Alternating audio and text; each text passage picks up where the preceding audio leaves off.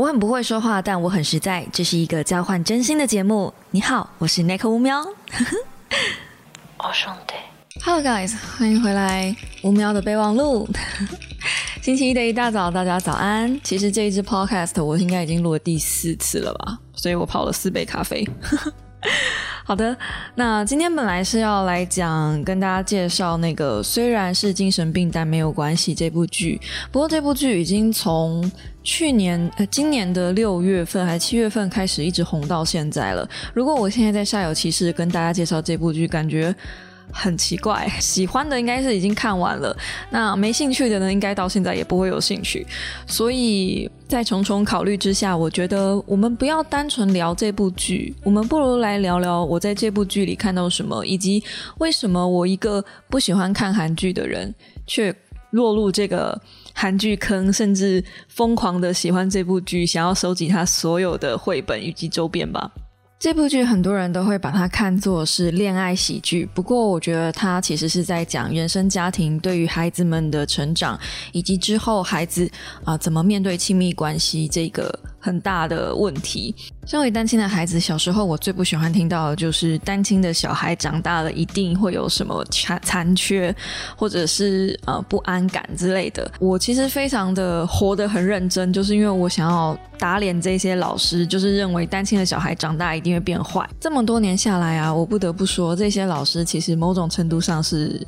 有说对了一些地方，因为单亲的孩子或是家庭有状况的孩子，真的比较容易不知道该怎么去爱人，怎么去面对爱情，还有怎么去面对亲密关系，还有怎么去面对跟朋友之间的相处。我承认这方面我真的嗯不太行，就是。呃，不要说跟情侣之间、伴侣之间的相处了。其实我有很长的一段时间都觉得，如果我跟这个人很爱、很爱了，我应该要当下立刻马上跟他分手。就是在最幸福的那个时候，我应该就要跟他离开，我应该就要离开这段关系，因为我觉得我们会停在最好的时光。再来，我们就只会往下走；再来，我们就只会吵架。甚至有一段时间，我是觉得。太幸福的时候，我会难过，我会呃害怕，我会觉得我不值得拥有这么幸福的人生，然后这么幸福之后，一定马上就会陷入不幸福的循环，甚至觉得自己是被诅咒的，这是真的。其实我到呃前两年吧，就是真的开始跟我老公踏入。呃，交往阶段的时候，他花了很长的时间说服我这件事情，我相信的这件事情不是真的。也就是说，在我老公之前的所有嗯交往的对象，其实他们都没有让我相信这件事情不是真的。虽然我开始有觉得我老公在骗我啦，但这件事情是题外话。我在戏里面看到的一个很有趣的点是。很多的角色都会互相问彼此，说我是不是你心中的第一名，或者是我跟他你比较喜欢谁？其实这个问题一直不断的在戏剧中里面出现。那我也觉得这个问题很清楚的代表，不会爱情、不懂得怎么去面对爱的人，很常常出现的一个问题。我们很希望在在乎的对象心中排行第一名，因为我们认为这样子才是你爱我的表现。如果这个情绪是放在父母身上的话，今天你问你妈，或是你问你爸，我跟我弟弟，或者我跟哥哥，你比较喜欢谁的时候，做妈的一定很难回答这个问题，因为五根手指头伸出去，一定有长有短，心中一定是会有比较偏袒的孩子。可是妈妈一定会觉得不行啊，手心手背都是肉，你要我选一个，我真的选不出来。那我们会一直不断的在亲密关系中询问出这样子的问题，有很可能是因为我们在父母身上，我们没有在父母心中得到第一名的排序，所以我们会很渴望我们在另外一个我们在乎的人心中要得到第一名。那通常呢，如果是也不会恋爱的人，这个时候就会困扰，就是啊。对我应该选谁比较好？因为其实，在恋爱之中，你一定会心里想说，我要把对方排在我心中的第一顺位。但如果你是这样子的想法，很容易会陷入对方对你的情绪勒索。因为情绪勒索的第一条件成立，就是你把对方看得比你重要，所以对方的呼吸、对方的情绪、对方的一举一动，你都会非常在意，而且非常留心。目前虽然是神经病，但没有关系，推出了两本绘本。那我自己个人比较喜欢的其实是《丧尸小孩》那一本绘本。《丧尸小孩》是一本非常血淋淋的绘本，剧中描述妈妈生下了一个丧尸，妈妈发现他是僵尸之后，就把小孩关到地下室去，每天去偷邻居的牲畜来喂这个孩子。那有一天，邻居因为呃瘟疫病情爆发搬走了。妈妈不知道该怎么办，所以就把自己的手切下来给孩子，把自己的脚切下来给孩子。到最后，孩子还在哭喊着饿，妈妈没办法，把自己的身躯都给了孩子。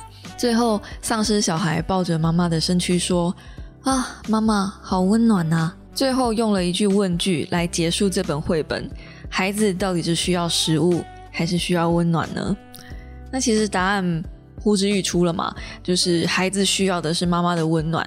那妈妈呢？妈妈一开始看到孩子是有问题的小孩的时候，妈妈的第一个反应是把孩子关到地下室去，然后开始提供孩子食物，提供他基本生存。接着没有接着了，就是想办法让他生活下来，因为他觉得这就是对于孩子的爱。可是很多时候，我们都知道养小孩其实没有这么简单。我们都把养小孩当做是只要给他食物，只要给他三餐，然后期待他嗯有好的成就，期待他有好的表现，将来他会一样给我温暖，一样给我三餐。我觉得这很可怕的就是，当父母把孩子当成一种资产的时候，你就会这样子对待你的小孩。可是孩子要的其实远远大过于只有生存这两个字的需求而已，这只是最基本最基本的需求。孩子不是狗，不是家畜。说最难听一点的，可能爱猫都比爱孩子来的多更多。这我看了很有感触，因为当年我爸妈离婚的时候，我们家其实有养一只金丝猫。我爸那时候，呃，就就跟我说，如果你把猫带走的话，赡养费会多给你一点。我忘记确切的数字了，但我确定的是，我那时候心里面的第一个闪过的念头是，这只猫比我还值钱。你你知道这样子对一个呃小五的小学生来说，其实伤害蛮大的。哦，我现在讲我又要哽咽了。我在我爸的心中的价值还不如一只猫的价值。当然，后来我们没有把猫带出去，因为我妈从头到尾都不喜欢那只猫，然后她也不喜欢任何会动的生物，除了孩子以外，她很不喜欢宠物，因为她觉得会死掉，很可怕。所以后来那个猫我们就没有带出来。然后后来那只猫，我爸就随便送人了。嗯，我后来也不知道那只猫的下落去哪里，这样，但这确实是在我心中留下一个很大的遗憾。第一个遗憾是我没有办法好好照顾那只猫，然后第二个遗憾是，嗯，那只猫比我还值钱。所以有些人问我说，为什么你的名字要叫 Neko？呃，就是日文的猫的意思。我觉得有一部分潜意识，可能我会觉得，因为猫比我值钱，所以如果我今天作为一只猫的话，可能我就，嗯。变得有价值了，打不赢我们就加入他，对不对？当然不完全是这样子的原因啦，就是有可能因为我很会学猫叫啦，或者是我很爱喝牛奶啦，我很爱睡觉啦，这种生活习性跟猫都很像的呃习惯，所以我就把我自己叫做是猫了。那话说回来，其实呃原生家庭有很多的残缺，其实是多多少少会在孩子身上展现。那单亲其实不完全会变成坏小孩，可是单亲的小孩真的会比较容易坏掉。我觉得这是实在的，就是我自己作为一个单亲小孩，然后很努力的活到现在，我必须说我身上有很多残缺，是我很努力的想要去克服。但是即便我现在已经三十二岁喽，我还是没有办法完全克服，包含对嗯爱情的不信任、对生活的不信任，还有对于人的不信任。很难去克服，有一部分我什么事情工作都自己做，也可能是因为这样。所以虽然是精神病，但没关系。这部剧我最大的共鸣其实是在女主角身上。女主角生活的家庭，她的妈妈是一个反社会人格非常严重，然后爸爸有脑瘤，所以爸爸是后天的精神病。那爸爸也把女主角当成怪物在看待，所以其实也没有很爱着女主角这样子。本质上，女主角就是生活在一个爹不疼娘不爱的环境下，妈妈把她当成作品一样看待，并没有把她真的当成人一样看。那我后来觉得这部戏的宣传都用女主角是反社会人格这个宣传手法，我觉得不太正确。你看久了就会知道，女主角其实不是真的反社会人格，她其实比较像是必须学会反社会人格的正常人。因为他妈妈是反社会人格，然后他妈妈希望他养出来的女儿跟他完全一模一样，所以女主角在我眼里顶多像是傲娇的极致版，就她没有办法，呃，很完全的透露出自己的心声，比如说包含爱人、包含关心、包含同情心这些，她都被迫从小要学会压抑这些情绪，所以她用另外一种很别扭的手法去展现这个情绪。然后刚好打中我的胃口，因为我超级喜欢傲娇，我觉得傲娇很萌，这样，所以他身上我一直看到一个很萌的属性，我超级喜欢这个设定。反过来说，这部戏其实也在谈论呃妈妈跟孩子之间的关系，虽然没有非常多的桥段，但是只要有的话，都很切中红心。嗯，最近很多人在谈论单亲妈妈的压力嘛，然后不是有一个单亲妈妈死刑轰轰烈烈吗？对，其实这是我真正想要这一支 podcast 真正想要讲的事情，我绕了一大圈啊。包装在一个影评剧评里面，但其实这个是我真正想要讲的事情。这个新闻出来的时候，我觉得非常莫名其妙，因为我觉得法官的死刑判的理所当然。那有一票人是觉得法官不应该要判死刑，因为单亲妈妈确实是有单亲妈妈的压力。单亲妈妈有压力，对，真的，因为。我相信所有的妈妈在带孩子都不是一件轻松简单的事情，再加上他的小孩真的还比较小，有一男一女，属于那种还在调皮的时候，应该说生活真的不太容易。这个事件那时候会引起我注意的原因不是。大家在讨讨论单亲妈妈判死刑这件事情，而是隋唐发了一篇贴文，他觉得呃法官站在高处再往下看，并没有体认到单亲妈妈的辛苦。我看到那篇贴文的时候，我第一个想法就是哦，好恶心哦，这哪来的无脑发言？这样，我蛮认同李佑宗导演的一个想法。他说，隋唐是硬把妈妈这个角色无限上纲的道德绑架等等的。其实我蛮认同这个想法。呃，妈妈是很辛苦，尤其是单亲妈妈真的很辛苦。可是如果你们有看我上次推荐的《三十而已》，你们会发现。当你成为妈妈这个角色的时候，你有很多的身份，本来就会被孩子绑架，不只是妈妈而已，爸爸也是啦。但是爸爸相对的社会给他的价值跟责任比较像是出去赚钱，然后妈妈的责任比较像是在家带小孩。这也为什么很多人会说，嗯，小孩子在公众环境。就是开始在吵，然后大部分的人就会怪妈妈说怎么没有教好，所以这是一个社会上给大家的刻板印象，我觉得这是没办法的。然后大家有在讨论说，是不是要给单亲妈妈更多的资源？我今天觉得不是单亲妈妈的资源不够多，给单亲妈妈资源是应该的，但是呃，我们要先看为什么这个个案会发生。因为这个个案的发生，其实有一部分的原因是来自于这个单亲妈妈自己本身的生活很奇怪。我觉得我们今天看到一件事情的发生，我们必须要先看这件事情是为什么发生，而不是直接马上就讲说哦，是不是社会资源不够？因为如果今天是社会资源不够的话，不应该只有一件事情的发生，应该是很多的单亲妈妈都开始做这件事情的时候，那我们才要考虑说哦，是不是单亲妈妈真的就是社会资源不够？我们给他不够多的 support，可是今天是这一件案例，就是 one and only。那为什么突然间会有他这么做呢？是不是先看一下这个妈妈自己身后，她背后的故事？当然有人跳出来讲嘛，说呃，他自己的生活也很奇怪，就是顾着睡觉啊，然后呃，也不愿意工作啊，是比较懒惰那个类型啊，所以嗯。生活环境就会比较相对困苦啊，经济就会比较困难啊，所以当然就会像他说的那样子嘛，觉得自己没有自由啊，等等的。我觉得真的有可能是他也许生产后有忧郁，这个是可以考虑进去的。但是不论怎么样，今天他杀了孩子是事实，而且他是先把孩子迷晕之后，然后再个别动手。最过分的是，他还有打电话给他的前夫留下遗言，可是他的孩子呢，没有办法跟爸爸说再见。当然，很多人都会把错误怪在焦点聚焦在妈妈身上。那爸爸呢？其实我也很好奇，说在这件事情里面，爸爸扮演的角色到底是去了哪里？就如果妈妈觉得这七年来孩子都是自己顾，然后没有自由，那为什么不把孩子托给前夫呢？就既然你们离婚了，然后你不想要这个小孩的监护权，你大可以把孩子监护权还给前夫或怎么样啊？就。前夫还在的，就是爸爸在这一件事情里面扮演的角色又是什么？这是所有事情我们都该考虑的，而不是马上就说怪给社会，说社会资源不够。因为我觉得社会资源不是这样子拿来运用的。假设人人都要。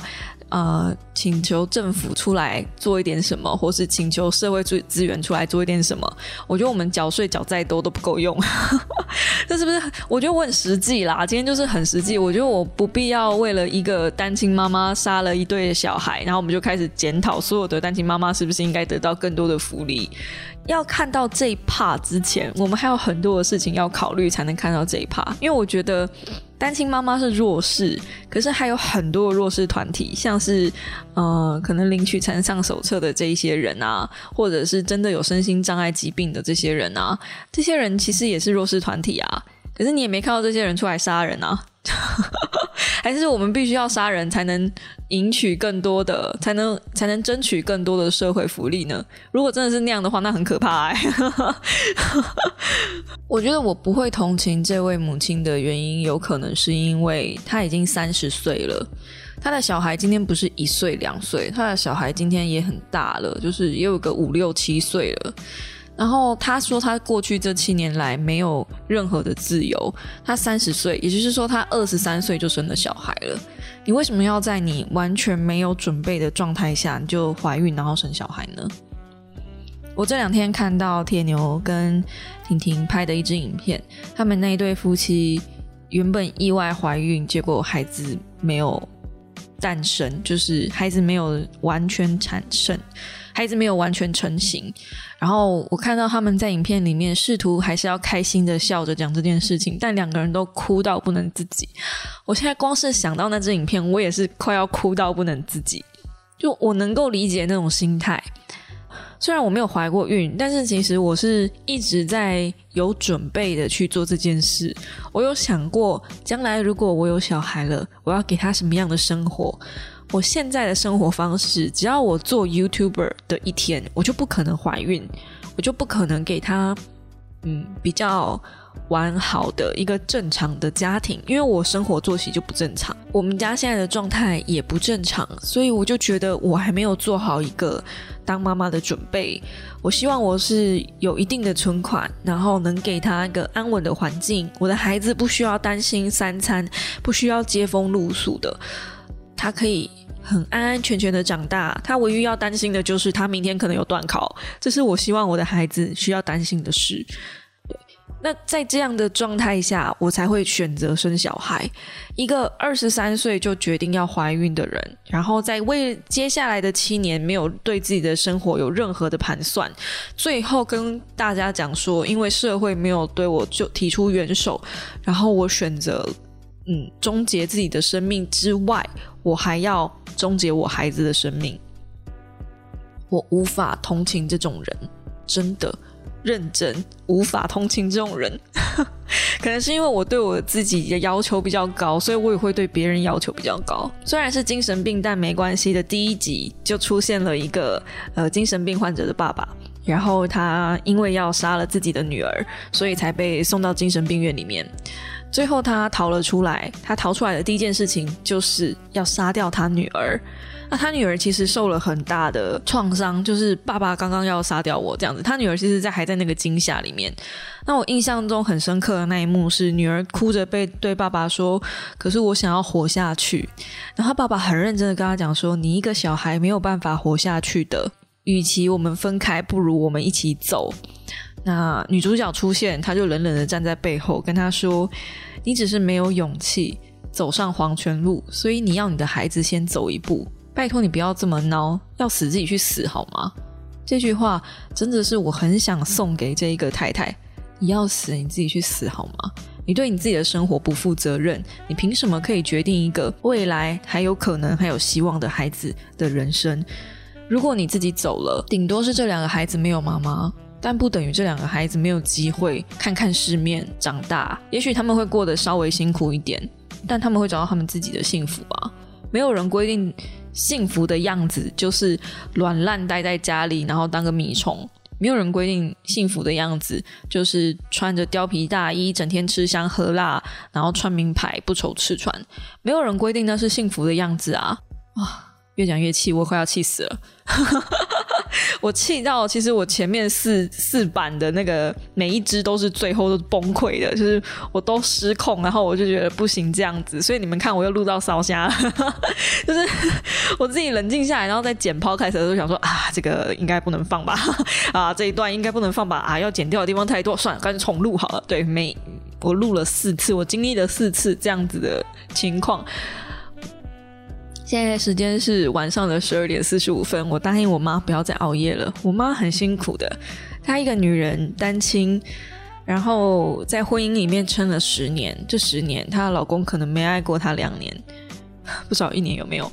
然后她这么辛辛苦苦的，只是为了撑下来，存够钱，然后把我带出来。我真的不知道这个单亲妈妈有什么值得令人同情的地方。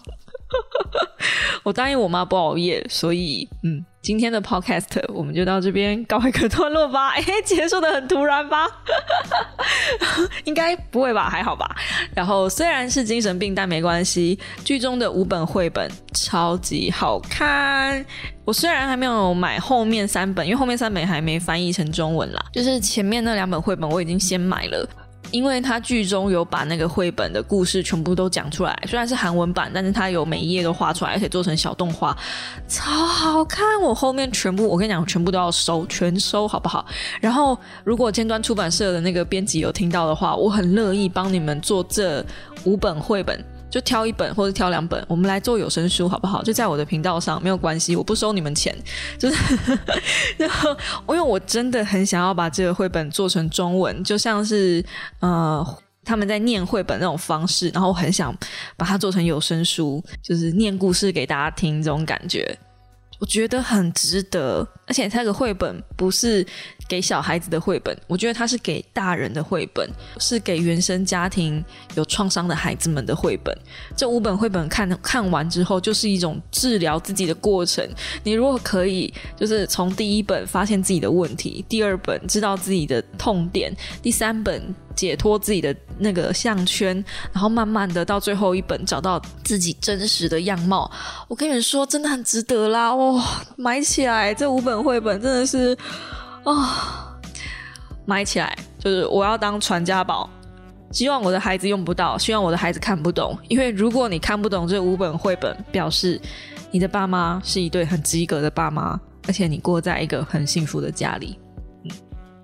推荐给大家，虽然是精神病，但没关系，用力的看起来。Netflix 上已经有剧了，然后它是在六月份的时候上映的。嗯，我们就下一支 Podcast 时间再见喽，大家拜拜！要不要留五星？随便你们啦，吼，随便你们。但是好像只有 Apple Podcast 可以留言。嗯。